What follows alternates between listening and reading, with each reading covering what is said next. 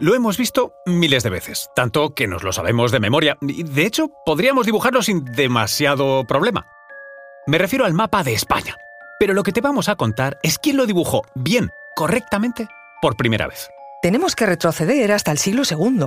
Su autor fue Claudio Ptolomeo, el famoso astrónomo, astrólogo, químico, matemático y geógrafo griego. Aunque la representación de la península ibérica no era muy correcta en sus formas, el mapa estaba lleno de detalles y fue muy reproducido en la Edad Media, especialmente por los hispano-musulmanes. Eso sí, este mapa poco tiene que ver con ese que tantos quebraderos de cabeza nos ha dado en el cole.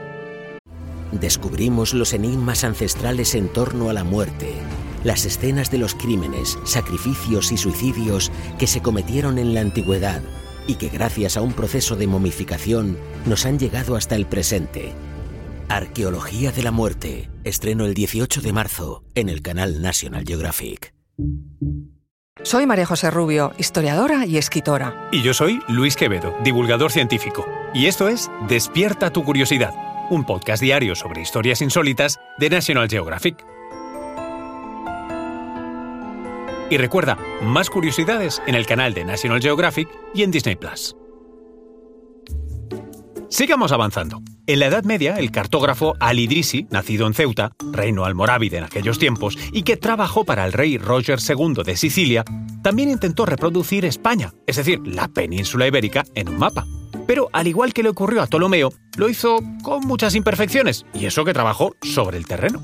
Después llegaría el mapa del conocido como Atlas catalán, de los cartógrafos mallorquines Abraham y Yauda Cresques, en 1375, que incluía un calendario astronómico.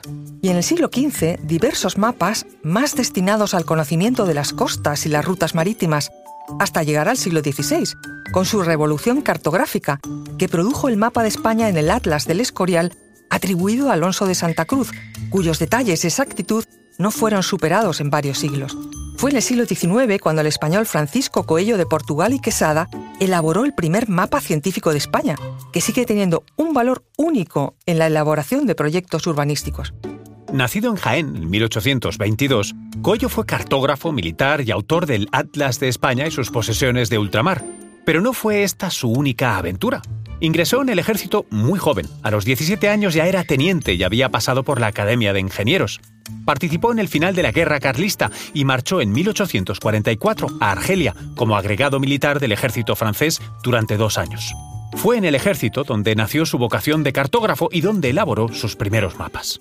En 1841 conoció al cartógrafo Pascual Madoz, que llegaría a ser después ministro de Hacienda, y con el que empezó a colaborar en su famoso Diccionario Geográfico Estadístico Histórico de España, una magna obra compuesta de 16 volúmenes que describen todas las poblaciones de España y que Madoz dirigió a partir de 1845. Una obra que, dicho sea de paso, y según Madoz, les llevó 15 años, 11 meses y 7 días y que requirió de la ayuda de 20 corresponsales y más de 1.000 colaboradores. No es de extrañar tanto despliegue, porque el Atlas contiene información sobre ruinas, restos y posibles yacimientos arqueológicos, lo que le ha llevado a ser obra de referencia para investigadores, geógrafos, historiadores y arqueólogos. Coello se ocupaba de la cartografía del diccionario de Madoz, que fue publicada como obra aparte con el título Atlas de España y sus posesiones de ultramar, y que incluía mapas de todas las provincias de España, pero la realización del mapa nacional final, a escala 1-100.000,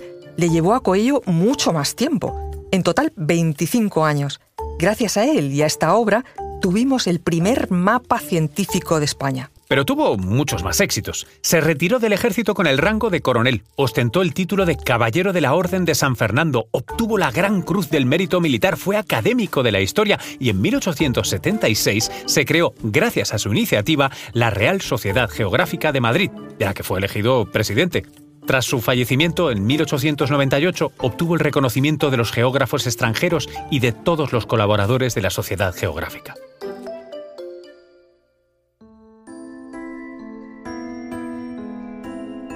Recuerda que Despierta tu Curiosidad es un podcast diario sobre historias insólitas de National Geographic.